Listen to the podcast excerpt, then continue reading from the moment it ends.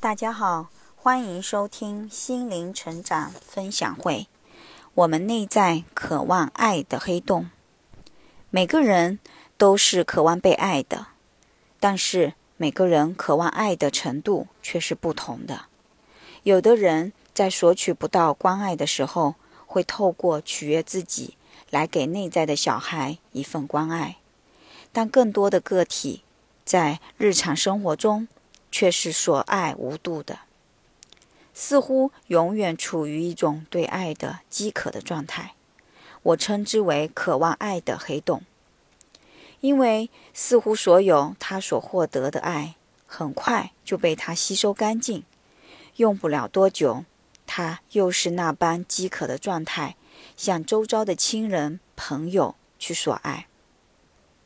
我曾也是这样的一个状态，甚至。对于自己这份强烈的饥渴毫无察觉，并没有认为这有什么不对或是不正常。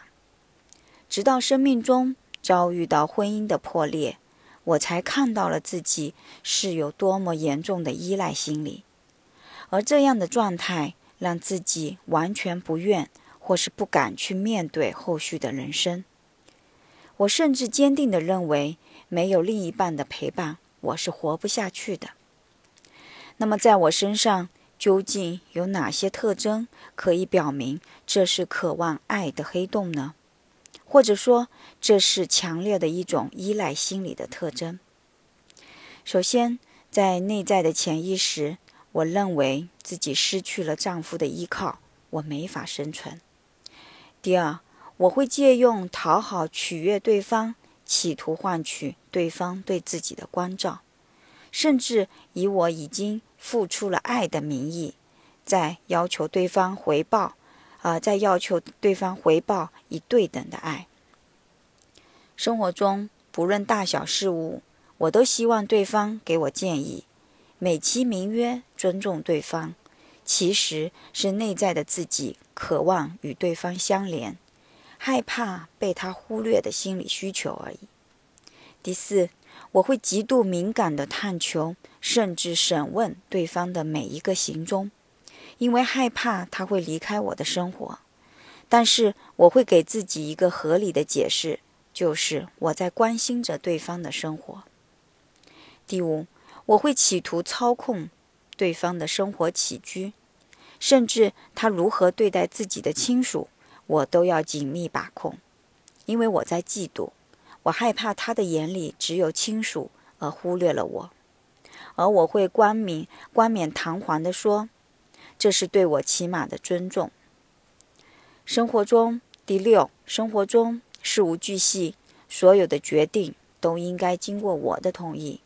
其实这是内在的自己害怕失去了掌控权，那将带来极大的恐慌和不安，而我也会理直气壮地要求。这是我作为妻子的权利。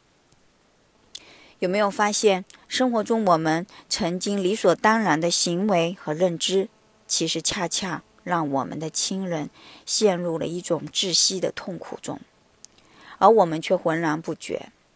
有没有试着问过自己：当你失去了这些掌控，你会如何？或者说，你为何需要这样紧密的去操控着身边的爱人？和孩子。当我尝试这样问自己的时候，我突然意识到，原来是我渴望得到依赖。唯有如此，我才是安全的，才能得以安然地活下去。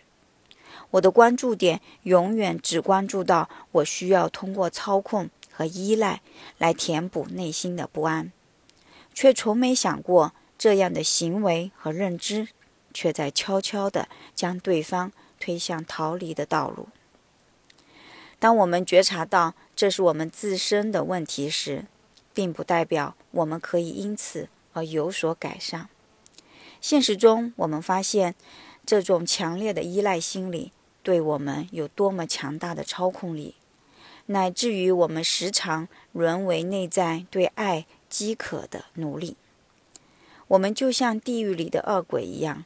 想尽各种手段去操控着对方，企图让他们待在我们的生活里，甚至一步都不能离开我们的视线。好累，想想过去的自己都觉得好累，而被我操控的那个人也一定压抑的快要爆发了。那么，如何让我们从根源上彻底的走出对爱索取的黑洞呢？这的确是一个系统的，也相对漫长的过程。但是，如果我们不去面对，而是一再的陷入小我这份对爱的所求无度的状态，那最终我们的结局必然是惨痛的。我们企图得到的可能都将失去，我们渴望的爱也将一点点失去。那么，首先我们应该保持一份觉察，在疗愈我对爱极度渴望和索取的体验中。我们首先要了解，为何我们对爱会如此饥渴？所谓失去什么，呃，所谓缺失什么，自然会对什么有所需求。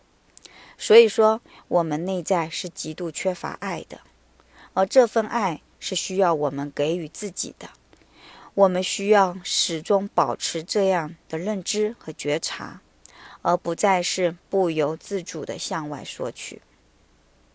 其次，在自我疗愈中，我们可以透过我们对原生家庭带给自己的创伤，通过自我连接的方式，回到儿时受伤的场景，去安抚曾经那个受伤的孩子，并给予他一个温暖的爱的拥抱，再用正念去引导和鼓励他。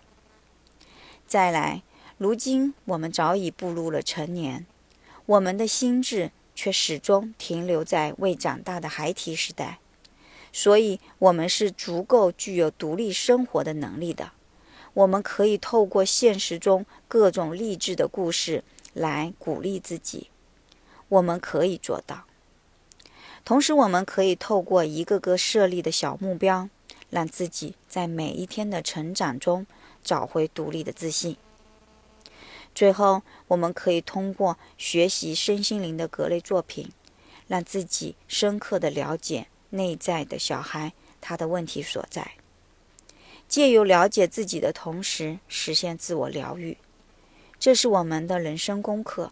学习也必然是一辈子的过程，但是我们可以借由这样的人生体验，收获到你不曾想象的内在喜乐和安定。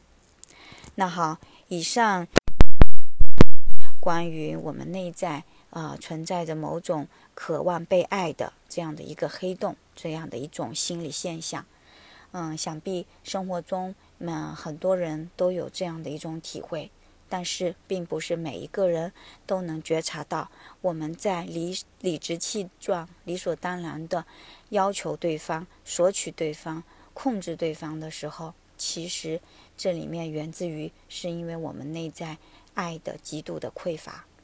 当我们能够，嗯，自己给予自己的关爱，内在的爱是充盈丰富的话，那我们自然也就不会去向外索取，更不会想要去操控对方，自然也不至于会跟对方陷入到一种僵持的状态。那好，今天的分享就到这里，感谢大家的收听，再见。